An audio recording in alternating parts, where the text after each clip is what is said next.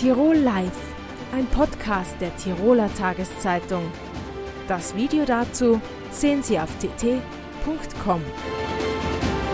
Herzlich willkommen bei Tirol Live, dem Fernsehformat der Tiroler Tageszeitung.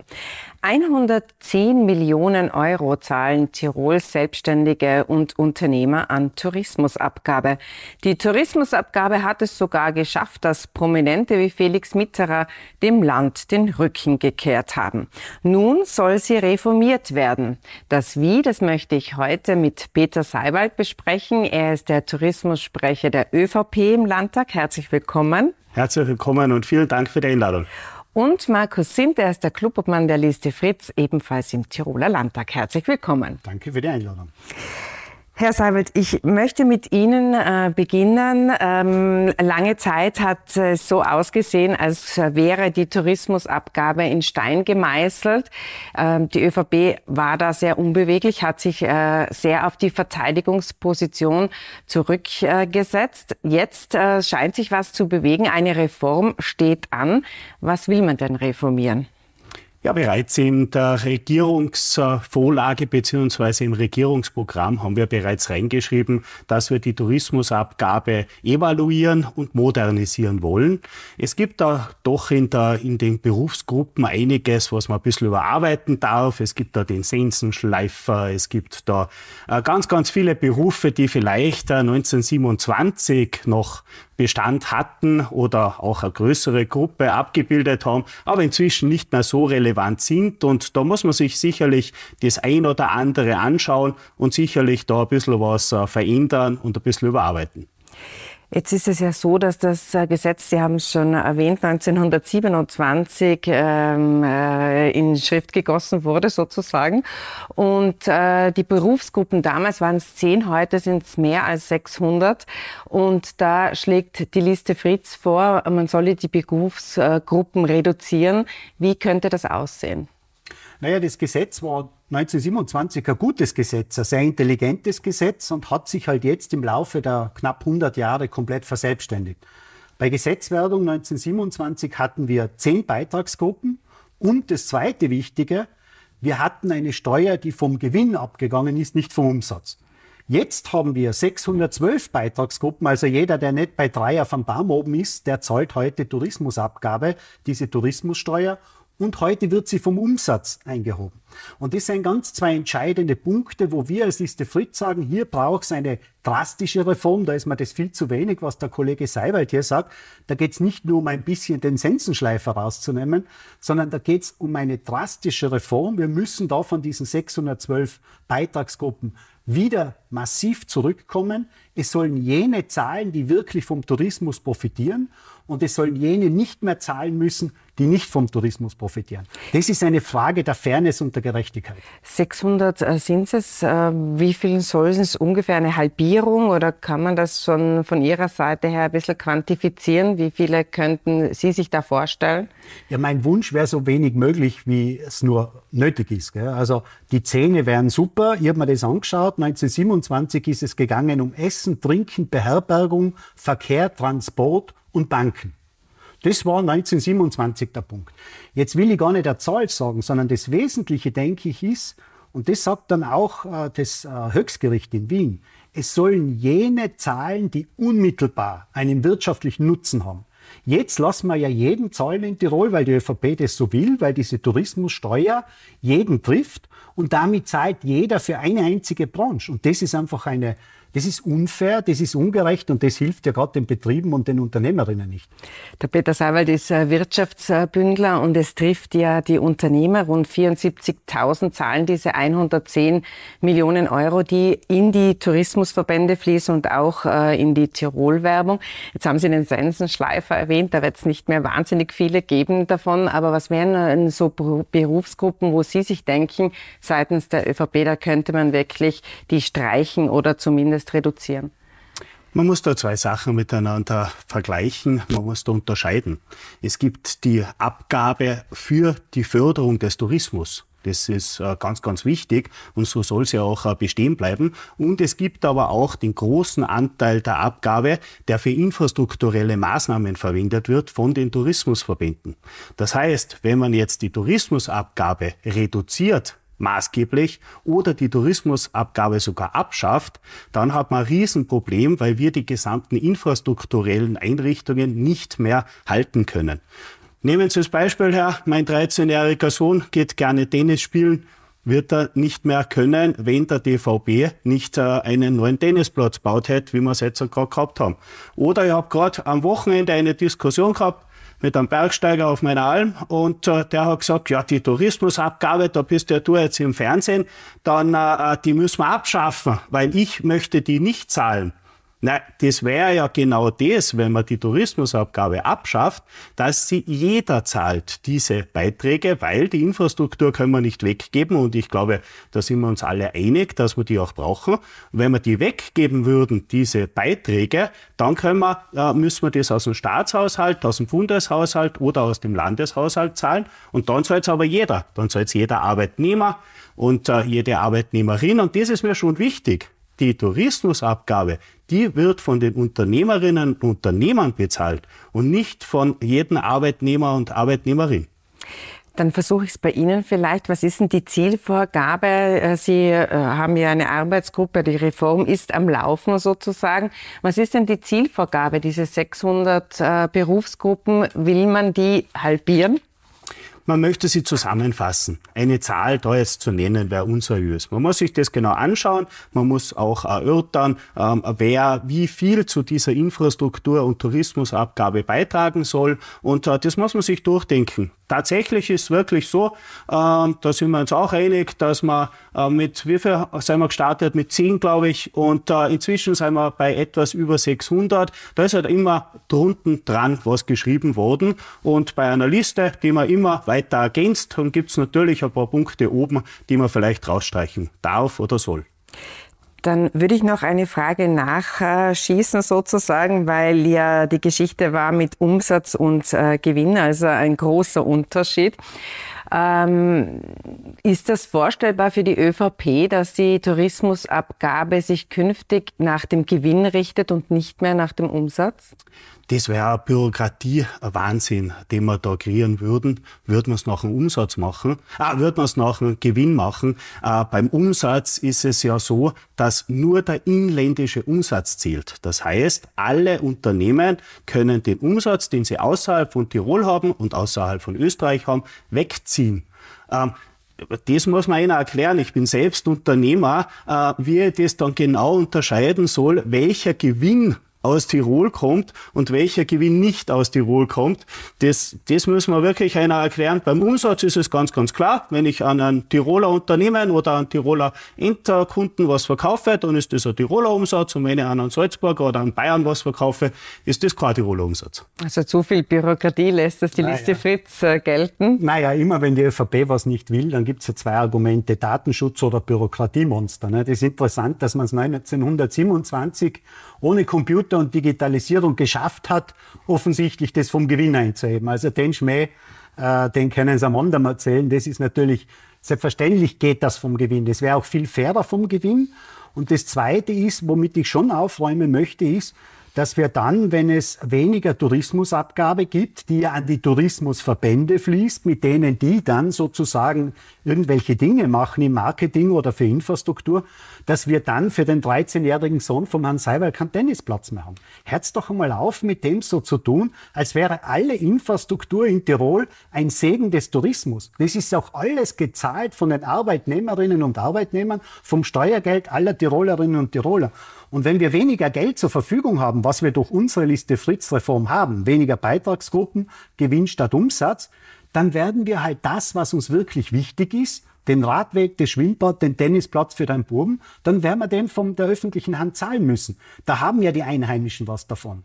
Aber was nicht sein kann, ist, dass wir jeden Unternehmer, jede Unternehmerin, jeden kleinen Betrieb schröpfen, denen müssen wir helfen und ihnen nicht noch mehr Geld nehmen. Und der letzte Satz, wir als Liste Fritz wollen die Tourismusabgabe reformieren. Das ist mir ganz wichtig, weil da treffen wir uns tatsächlich. Äh, was nicht sein kann, ist, so wie es beispielsweise von anderen Parteien wie den Neos gefordert wird, dass man die Tourismusabgabe äh, populistisch streicht und dann sagt man, jetzt greifen wir übers Landesbudget hinein, wo jeder Arbeitnehmer und jede Arbeitnehmerin zahlt. Aber so zu tun, als hätten wir hier nicht Reformbedarf, äh, da glaube ich, äh, da muss man wirklich zurück zu den Wurzeln, da braucht es Fairness, da braucht es Gerechtigkeit und da gibt es schon viel mehr Unternehmer, die heute zahlen. Also ich sage Ihnen vom A wie Asphaltierer über B wie den Bestatter, über den Fahrlehrer bis hin zum Komponisten, Verleger, zur Tanzschule, also sagen Sie mir mal, wo da der touristische Nutzen ist. Und dann hören wir auf bei Z wie dem Zahntechniker, weil ich werde nicht in Urlaub fahren und werden wir dann dezent richten lassen in Tirol. Also das ist Unfug. Ihr wollt jeden zur Kasse bitten, wir wollen das als Ist Fritz nicht. Vielleicht möchten Sie darauf gleich äh, antworten mit den Berufsgruppen. Das ist ja wirklich äh, etwas, was oft für Verwunderung sorgt. Ja, sehr gerne. Eins ist mir schon wichtig. Wenn das aus irgendeinem Budgettopf kommt, dann kommt es aus Steuergeld dann heißt es, dass es wirklich so ist, dass jeder Tiroler, jede Tirolerin etwas dazu beitragen muss und das dann auch zahlt durch Steuergelder.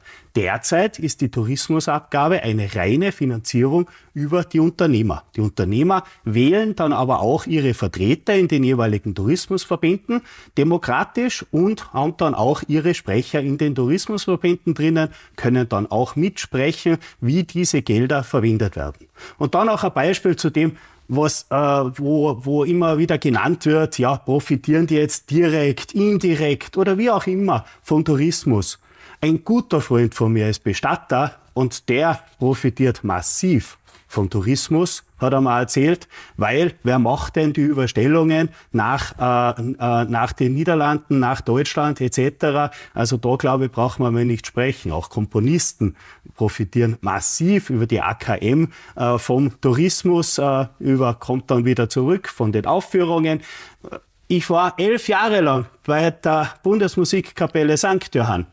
Von wem haben wir denn ist Würstel und ist Bier nach dem Auftritt zurückgekriegt und von wem haben wir denn die Ausrüstung gekriegt nach dem Platzkonzert? Vom Tourismusverband. Und der Tourismusverband hat dann kein Geld mehr, wenn wir diese Tourismusabgabe so herunter reduzieren, dass nur mehr das Nötigste investiert werden kann. Bleibt der, Zahn, bleibt der Zahntechniker der Zahntechniker. Auch ein Zahntechniker. Äh, ich meine, ich habe äh, Gott sei Dank gesunde Zähne, aber wenn da irgendeine Krone rausbricht äh, im Urlaub, dann wäre es da äh, irgendein Implantat oder irgendeinen einen, äh, prophylaktischen ja, Ding da reinbrauchen. Ich bin jetzt kein, kein Zahntechnik-Experte, aber jeder profitiert über die Infrastruktur äh, von, von dieser Abgabe, weil auch der Zahntechniker wird vielleicht in einen Klettergarten gehen, der angelegt worden ist, wird auch vielleicht die Mountainbike-Strecken nutzen. Also jeder profitiert von dieser Abgabe, aber nicht jeder zahlt, wie es, äh, wie es dann eigentlich in diesem Reformprozess ähm, der Liste Fritz drinnen wäre, weil wenn es aus dem Budget genommen wird, dann zahlt es jeder, weil Steuern zahlen wir alle. Ja, das Peter ist falsch. Wir nehmen, wir nehmen ja nichts aus dem Budget. Wir nehmen nichts aus dem Budget, Kollege Seiwald, ja, sondern wir nehmen, wir nehmen das, wir nehmen das, was wir jetzt auch nehmen. Äh, wir zahlen den Kindergarten, glaube ich, aus dem Budget. Wir zahlen die Schule, die Volksschule aus dem Budget, weil wir sagen, das ist uns wichtig. Wenn uns der Radweg von A nach B wichtig ist, dann zahlen wir den eben auch aus dem Budget. Um das geht's. Der Kollege Seiwald ist ja bei Folge 2 der Bifke-Saga stecken geblieben, nicht? weil der Sattmann zahlt also nach dem Konzert der Musikkapelle das Würstel und das Bier. Also da sind wir hoffentlich, hoffentlich weiter in unserer Tourismusgesinnung. Kann ja nicht so sein, dass wir hergehen und sagen, alle profitieren vom Tourismus und deswegen schröpfen alle. Entschuldigung, es gibt einen Haufen andere Berufsgruppen, die sagen, ich habe in meinem Leben noch nie einen Touristen bedient oder in, meiner, äh, in meinem Büro oder in meiner äh, Werkstätte gesehen. Das kann es ja nicht sein. Also da muss man doch weiter sein. Und eins möchte ich schon sagen, es ist ja die Tourismusabgabe auch zutiefst ungerecht. Ich bringe Ihnen ein Beispiel. Wenn heute die Baufirma aus dem Unterland in Fieberbrunn ein Hotel baut, dann zahlt sie dafür Tourismusabgabe. Sie muss das in ihrem Preis irgendwo widerspiegeln. Wenn die Baufirma aus Rosenheim im Fieberbrunn ein Hotel baut, zahlt sie keine Tourismusabgabe. Also dann muss ja Ihnen als Wirtschaftsbündler und als Wirtschaftskämmerer geradezu das Messer im Sack aufgehen. Dann müssten Sie doch sagen, das ist ungerecht gegenüber den Tiroler Unternehmer. Aber Sie verteidigen hier ein System, das sich völlig selbst verselbstständigt hat, das sich in 100, nahezu 100 Jahren in eine falsche Richtung entwickelt hat und wo wir zurück zu den Wurzeln müssen. Da möchte ich vielleicht noch einhaken, bevor wir zu der, äh, zu der Geschichte kommen, ist es gleichheitswidrig oder nicht? Eben äh, dieses Beispiel mit dem äh, Bauunternehmer, der ein Hotel baut, der Tiroler ist oder Deutscher äh, und dann zahlen muss oder nicht. Ich hätte eine Frage und zwar, wenn man immer so betont, dass die Tourismusverbände auch viel für die Infrastruktur ausgeben, was sie ja ohne Zweifel auch tun, gibt es da eine Schätzung seitens der ÖVP, dass äh, von diesen 110 Millionen ist es die Hälfte? Sind es äh, mehr Prozent, die in die Infrastruktur gehen? Lässt sich das äh, quantifizieren? Das, äh, da habe ich keine konkrete Zahl dazu, ähm, habe auch in der Vorbereitung äh, keine gefunden. Es kann sein, dass es eine gibt, aber mir ist keine bekannt. Äh, von der Einschätzung her ist es ein ordentlicher Teil, der in die Infrastruktur fließt, muss man wirklich sagen, von der dann wirklich auch wieder jeder profitiert, gerade in Zeiten auch der Nachhaltigkeit und äh, der Geschichte, dass man auch Gesundheit als Nachhaltigkeitsspektrum sehen für die Mitarbeiterinnen und Mitarbeiter unserer Unternehmen, dann ist es schon toll, wenn die rausgehen können, auf der Mountainbike-Strecke fahren können, in den Klettergarten gehen können, äh, die Kinder ins Schwimmbad springen ich, ich stelle das jetzt einfach einmal so hin. Ich glaube, wegen ein Freibad in einem kleinen Ort werden relativ wenig Touristen zusätzlich kommen, aber die Einheimischen haben äh, viel Spaß damit und das ist schon ganz was Wichtiges. Und von dem noch einmal profitiert jeder, jeder Einzelne. Gibt es seitens der Opposition da eine Idee, wie viel der 110 Millionen tatsächlich in Infrastruktur fließt, das dann auch den Einheimischen zugutekommt? Man kann sich das ja ein bisschen anschauen. Nicht? Also inzwischen macht ja jeder Tourismusverband, der irgendwas auf sich hält, irgendein äh, Eröffnungskonzert zur Saison, ein Eröffnungs-, ein Abschlusskonzert zur Saison. Also ich merke, dass viel im Marketing geht. Ne? Die Zillertal-Werbung ist in jedem Fußballstadion äh, Deutschlands präsent. Da merke ich jetzt weniger, was in die Infrastruktur geht. Aber das könnt ihr gerne erheben. Ich sage noch einmal, die Arbeit der Tourismusverbände ist wichtig. Aber es kann nicht sein, dass die Arbeit erstens auch völlig unkontrolliert passiert. Wir haben immer noch keine Prüfungsmöglichkeit, beispielsweise durch den Landesrechnungshof, was die Tourismusverbände mit diesen 110, 120 Millionen Euro machen. Das muss man sich vorstellen. Da fließen vom Land 120 Millionen an die Tourismusverbände und keiner weiß, was damit gemacht wird. Punkt eins, das ist schon durchaus undurchsichtig. Da fordern wir ja auch schon lange mehr Kontrollmöglichkeiten.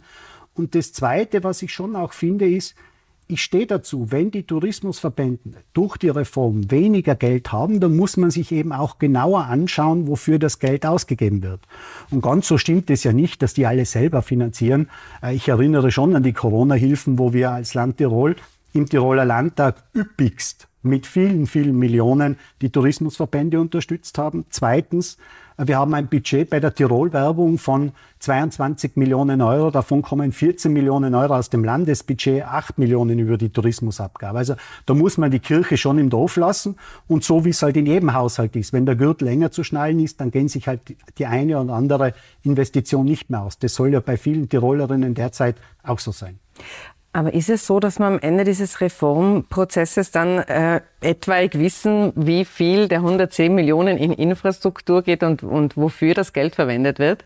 Der Reformprozess schaut sich an, welche Berufsgruppen es gibt, äh, wie sehr die einen Nutzen aus der Infrastruktur, aus dem Tourismus ziehen äh, und äh, wird sicherlich auch zusammengefasst werden, diese Berufsgruppen. Und noch einmal, es wird jeder hat, jeder profitiert von dieser Abgabe. Wenn man das wegstreicht, dann werden viele Sachen nicht mehr stattfinden. Das stimmt, ähm, werden halt keine Platzkonzerte mehr stattfinden. Ich habe auch nicht gesagt, dass ein deutscher Gast, der auch herzlich willkommen ist äh, in unserem Land äh, ein deutscher Gast, äh, das Würstel und das Bier zahlt, sondern eben der Tourismusverband. Und wenn die das nicht mehr zahlen können und auch die Infrastruktur nicht mehr zahlen können, dann ist wirklich nicht mehr so toll in unserem Land und dann profitiert eben nicht mehr jeder davon. Also wir, wir finanzieren jährlich die Tiroler Musikkapellen mit 700.000 Euro aus dem Landesbudget. Also da werden die Musikkapellen weiterspielen können. Die Angst kann ich Ihnen nehmen, Herr Seiwald, die werden weiterspielen.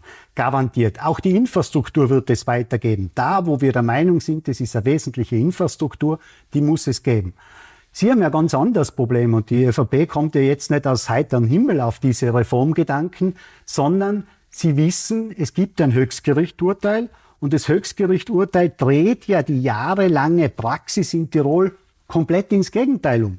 Sie sagt, es genügt nicht mehr pauschal zu sagen, so wie Sie es jetzt machen, alle und jede profitieren vom Tourismus, deswegen müssen auch alle zahlen, sondern im Gegenteil, das Höchstgericht sagt jetzt, der Gesetzgeber, das Land Tirol, die Landesregierung muss im Einzelfall jedem Unternehmer nachweisen, dass er vom Tourismus profitiert. Da wünsche ich euch viel Spaß, wenn ihr das System weiterhin lasst. Das heißt, ihr müsst geradezu eine Reform machen und müsst froh sein, wenn ihr mit der Reform überhaupt durchkommt. Da mache ich jetzt kurz einen Punkt, das müssen wir, glaube ich, äh, äh, noch einmal erläutern. Es war also der Verwaltungsgerichtshof, der da einem Planungsunternehmen Recht gegeben hat. Das Planungsunternehmen sollte also Tourismusabgabe zahlen, hat aber argumentiert, dass sie für den Bau des Bremer Basistunnel einzig und allein tätig sind und daher wollte das Unternehmen nicht zahlen und der Verwaltungsgerichtshof hat das also, hat dem Unternehmen Recht gegeben.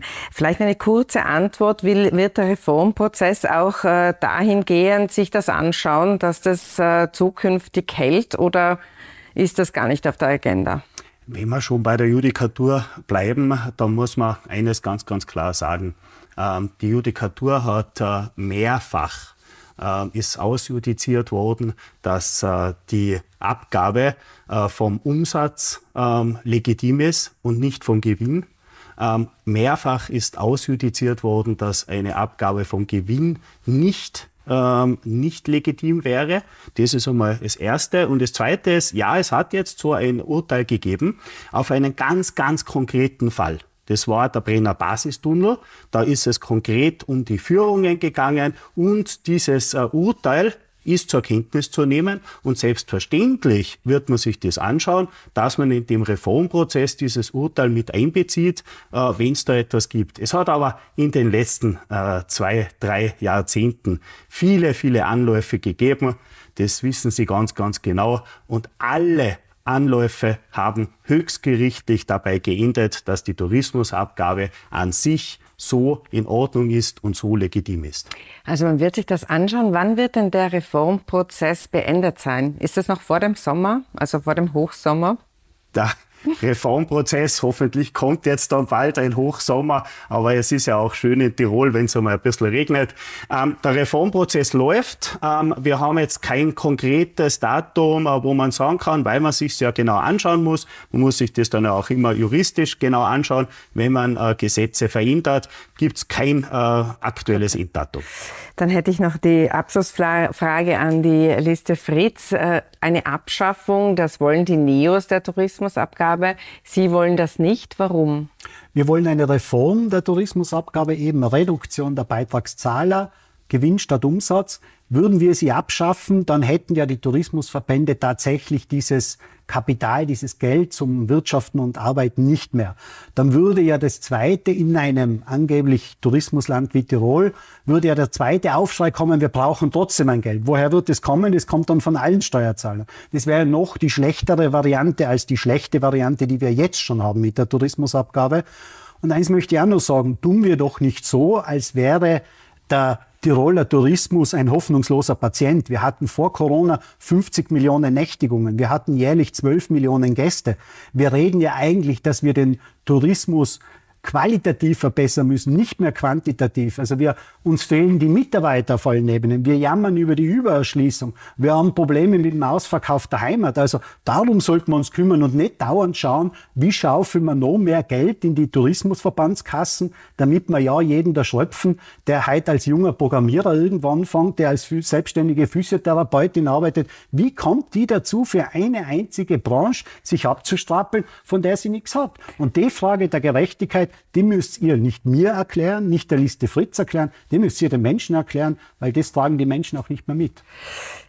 Man sieht, wir werden noch viel Diskussionsbedarf haben über die Reform und auch auf äh, die Tourismusbranche an sich bezogen. Vielen herzlichen Dank für den Besuch im Studio, Markus Sindl und Peter Seiwald. Vielen Dank.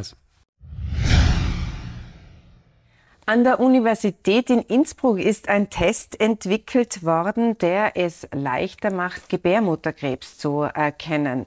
Und eine junge Wissenschaftlerin, die daran federführend mitgearbeitet hat und den Test mitentwickelt hat, ist jetzt bei mir im Studio. Es ist Chiara Herzog. Herzlich willkommen. Grüß Gott.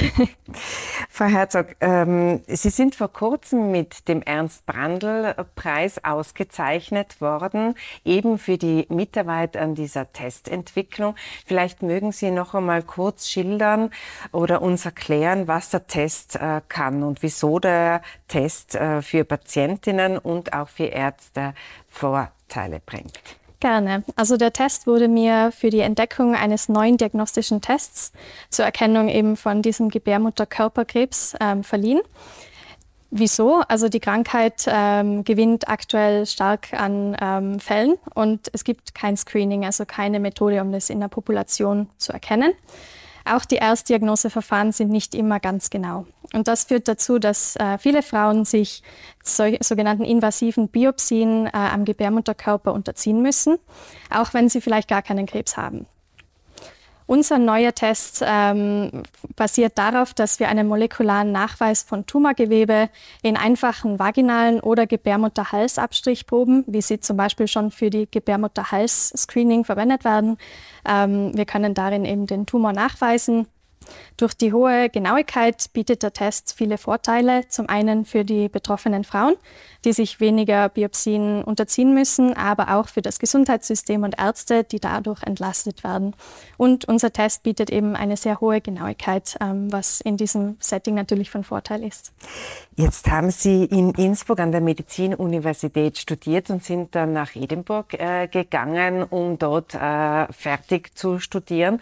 Wie lange haben Sie denn an diesem Test gearbeitet? Wie viele Jahre Forschungsarbeit stecken da drinnen? Also aktuell bin ich seit äh, drei Jahren an unserem Institut wieder in Innsbruck ähm, und habe da an diesem Test gearbeitet. Ähm, die Vorarbeit war natürlich schon viel länger. Also das war schon 2015 gestartet mit Probensammlungen und so weiter. Also es dauert wirklich sehr lange, so einen Test tatsächlich zu entwickeln. Muss man als junge Wissenschaftlerin eine internationale Karriere, einen internationalen Lebenslauf vorlegen, um dann wieder zurückzukehren und in der Heimat sozusagen dann äh, äh, geschätzt und gewertschätzt zu werden? Muss man nicht, ähm, aber in der internationalen Forschung hilft es definitiv. Ähm, und das ist auch, glaube ich, eine der Schwierigkeiten für nicht nur Frauen in der Forschung, sondern generell. Ähm, also oft ist es schwierig zu sagen, wie verbindet man diese Kurzzeit Verträge ein, zwei Jahre mit häufigen internationalen Übersiedlungen, mit langfristiger Lebensplanung und Familie. Jetzt haben Sie das angesprochen, Frauen in der Wissenschaft. Ähm, ist es so, dass die Wissenschaft äh, sehr männlich noch dominiert ist? Ich glaube, es wird immer weniger, aber man muss natürlich dazu sagen, dass historisch gesehen die Wissenschaft und auch die Medizin an sich nicht immer sehr frauenfreundlich waren. Ähm, und das würde ich sagen, ähm, ist eigentlich hauptsächlich durch die Rahmenbedingungen, eben diese Verträge ähm, und, und so weiter. Also die machen es wirklich schwierig für Frauen tatsächlich in Führungspositionen aufzusteigen. Ich muss aber dazu sagen, dass es sich immer weiter bessert. Also äh, in letzter Zeit ist, glaube ich, viel mehr Fokus darauf und man schaut tatsächlich, dass man da was ändern kann. Und es kommt natürlich immer ein bisschen auf die persönlichen Umstände drauf an. Ähm, an unserem Institut haben wir wirklich das Privileg, dass wir zum einen einen sehr starken Fokus auf dem Wohl der Frau haben, zum anderen mit unserem Institutsleiter Professor Martin Witschwenter einen sehr unterstützenden Mentor zu haben. Man hört schon anhand, ja, oder man hört an ihrem Akzent eben die lange, die vielen Jahre im Ausland, sehr, sehr nette, sehr nette Mischung, mirmingerisch sozusagen, ja. wo sie geboren sind und äh, also, äh, mit dem mit dem Akzent eben. Ähm, ich würde gerne nochmal auf äh, das eingehen, weil Sie auf diese Testmethode. Es geht also nicht um den Gebärmutterhalskrebs, den man ja mit mit dem, mit dem Abstrich genau. sozusagen genau. frühzeitig erkennen kann, sondern es geht um äh, den Gebärmutterkörper. Genau. Ist es so, äh, dass äh, bei Krebs ist es einfach nur nur unter Anführungszeichen Pech, wenn, wenn, wenn es jemanden erwischt, wenn man, wenn man äh, krebskrank mhm. wird? Oder kann man aktiv etwas dazu beitragen, dass äh, vielleicht die Wahrscheinlichkeit verringert wird, dass man an Krebs erkrankt? Genau, das ist ein sehr wichtiger Punkt. Und wir sagen immer, dass ähm, Vorbeugung viel besser ist als die Behandlung, weil es einfach die Lebensqualität auch der betroffenen Personen natürlich erhöht. Ähm, wir wissen, dass wir als Individuum eigentlich sehr gute Chancen haben, uns ähm, zum Beispiel durch unseren Lebensstil und die Ernährungsweise vor Krebs, aber auch anderen Erkrankungen zu schützen.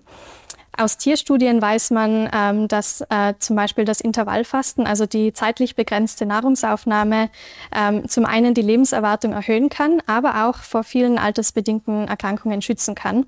In Menschen wurde das noch nicht so klar gezeigt. Ähm, und wir untersuchen deswegen äh, an unserem Institut gerade in mehreren Studien, ähm, ob wir durch gesundheitsfördernde Maßnahmen wie zum Beispiel eben das Intervallfasten, aber auch Bewegung äh, das Erkrankungsrisiko senken können. Was dabei ähm, auch sehr wichtig ist, ist, dass man individuell messen kann, wie effektiv war diese Maßnahme jetzt für mich. Also zum Beispiel schon nach einem Jahr sagt, okay, ich habe das jetzt gemacht, ähm, aber wie schaut's aus? Ähm, weil das ist eigentlich ein, ein schwieriges Thema. Wenn man sagt, es bietet mir 30 Jahre später einen Vorteil, schwierig zu sagen. Ähm, und unser Ziel wäre sozusagen, dass wir letztendlich molekulare Tests haben, ähm, mit denen wir tatsächlich die Effektivität nachweisen können und dann gezielte präventive Maßnahmen ähm, vorschlagen können. Das wäre schön, weil dann hätte man sozusagen eine größere Motivation in Intervallfasten. Ja, Vielleicht äh, reden wir da äh, noch kurz ja. drüber. Das wäre also Beispiel, ein Beispiel genau. dafür wäre 16 zu 8, oder? Genau. Also 16 Stunden lang darf ich was Nein, darf ich nicht. Genau. Äh, schon acht Stunden sonst wäre es leichter. Sonst wäre es fein. Also äh, so, äh, so, so eine Geschichte könnte genau, das sein, oder? Genau, also das ist eine der Maßnahmen, die wir aktuell untersuchen ähm, und ähm, auch in einer vorherigen Studie schon untersucht haben und da hoffentlich in ein paar Monaten bereits erste Ergebnisse liefern zu können. Und bei der Bewegung, wie schaut's da aus? Was, was, könnte, was, was könnte was bewirken? Also muss ich dreimal in der Woche Sport machen, viermal in der Woche, fünfmal? Wie, wie, wie ist da die Bandbreite? Ich glaube, das kommt gar nicht darauf an, wie viel man tut. Es ist immer individuell. Ähm, maßgeschneidert. Also man muss halt schauen, dass man sich einfach bewegt. Ich glaube, es kommt gar nicht so sehr darauf an, was man genau macht, ähm, sondern einfach, was einem selber passt.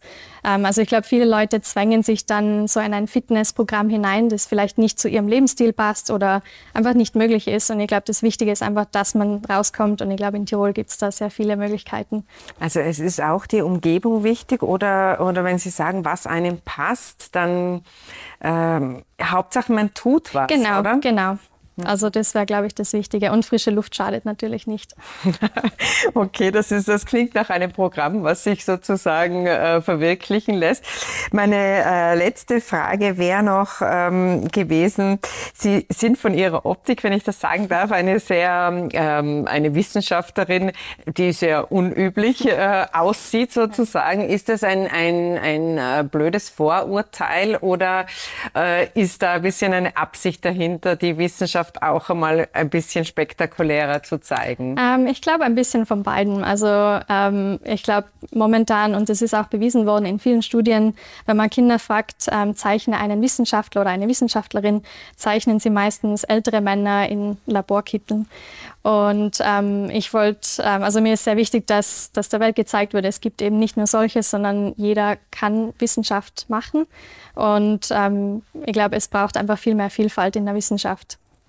Und die verkörpern Sie sehr schön. ähm, vielleicht mögen Sie noch erzählen, den Ernst-Brandl-Preis. Das ist ein Preis, der in Schwarz äh, verliehen wird. Der ist mit 4000 Euro dotiert. Wie war denn die, die äh, Zeremonie? Ja, war sehr schön. Also war meine erste Zeremonie und dann noch in Tirol, was natürlich noch schöner war. Also wirklich sehr schön inszeniert, ähm, auch mit musikalischer Begleitung und Vorträgen von anderen Wissenschaftlern und mir. Also ja. War sehr schön. Dann halten Sie uns auf dem Laufenden, wann, wann äh, der Test sozusagen entwickelt ist, dass man einen Anreiz bekommt, vielleicht zum Intervallfasten oder ja. sich mehr zu bewegen. Das klingt sehr spannend. Absolut. Herzog, herzlichen Dank für den Besuch im Studio. Vielen Dank. Und bei Ihnen danke ich mich ganz herzlich fürs Zusehen. Tirol Live können Sie wie immer auf tt.com sehen und via Podcast nachhören. Bis zum nächsten Mal.